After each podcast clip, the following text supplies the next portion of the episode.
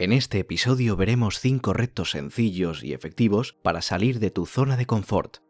Si quieres recibir más contenido como este, no olvides seguirme por aquí y ahora sí, vamos a empezar con el primero de ellos. El primer reto se trata de buscar una ruta distinta para ir al trabajo. Trabajo, universidad, centro de estudios o lo que sea. No vayas por el mismo sitio. Mañana intenta ir por otro lugar diferente.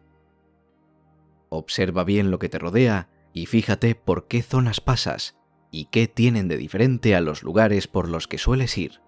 Si crees que esta nueva ruta va a llevarte más tiempo y quieres asegurarte el llegar a la hora, puedes salir un poquito antes de casa.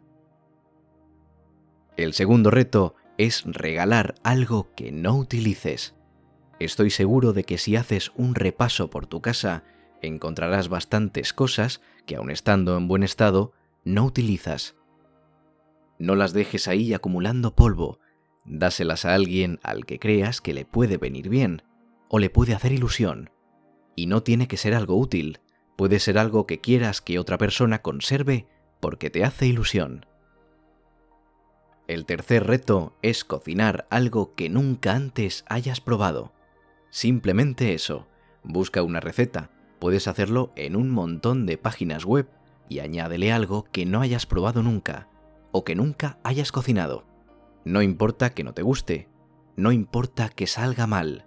De hecho, si no eres un gran cocinero o cocinera, haz algo sencillo, algo fácil y rápido, porque lo importante es el esfuerzo. Quizá hasta estés descubriendo tu plato favorito. El cuarto reto que te planteo es llamar a alguien que hace tiempo que no ves y que te gustaría saber de él o de ella. No hace falta que quedes con esa persona, solo llámala. Interésate por saber cómo está, pregúntale cómo se encuentra y cuéntale qué tal estás tú. Seguro que hay un montón de cosas que quieres contarle y que quieres que te cuente. Y por último, como quinto reto, intenta irte a dormir a la misma hora y despertarte a la misma hora durante tres días seguidos. No importa la hora, elígela tú e intenta cumplir esa rutina.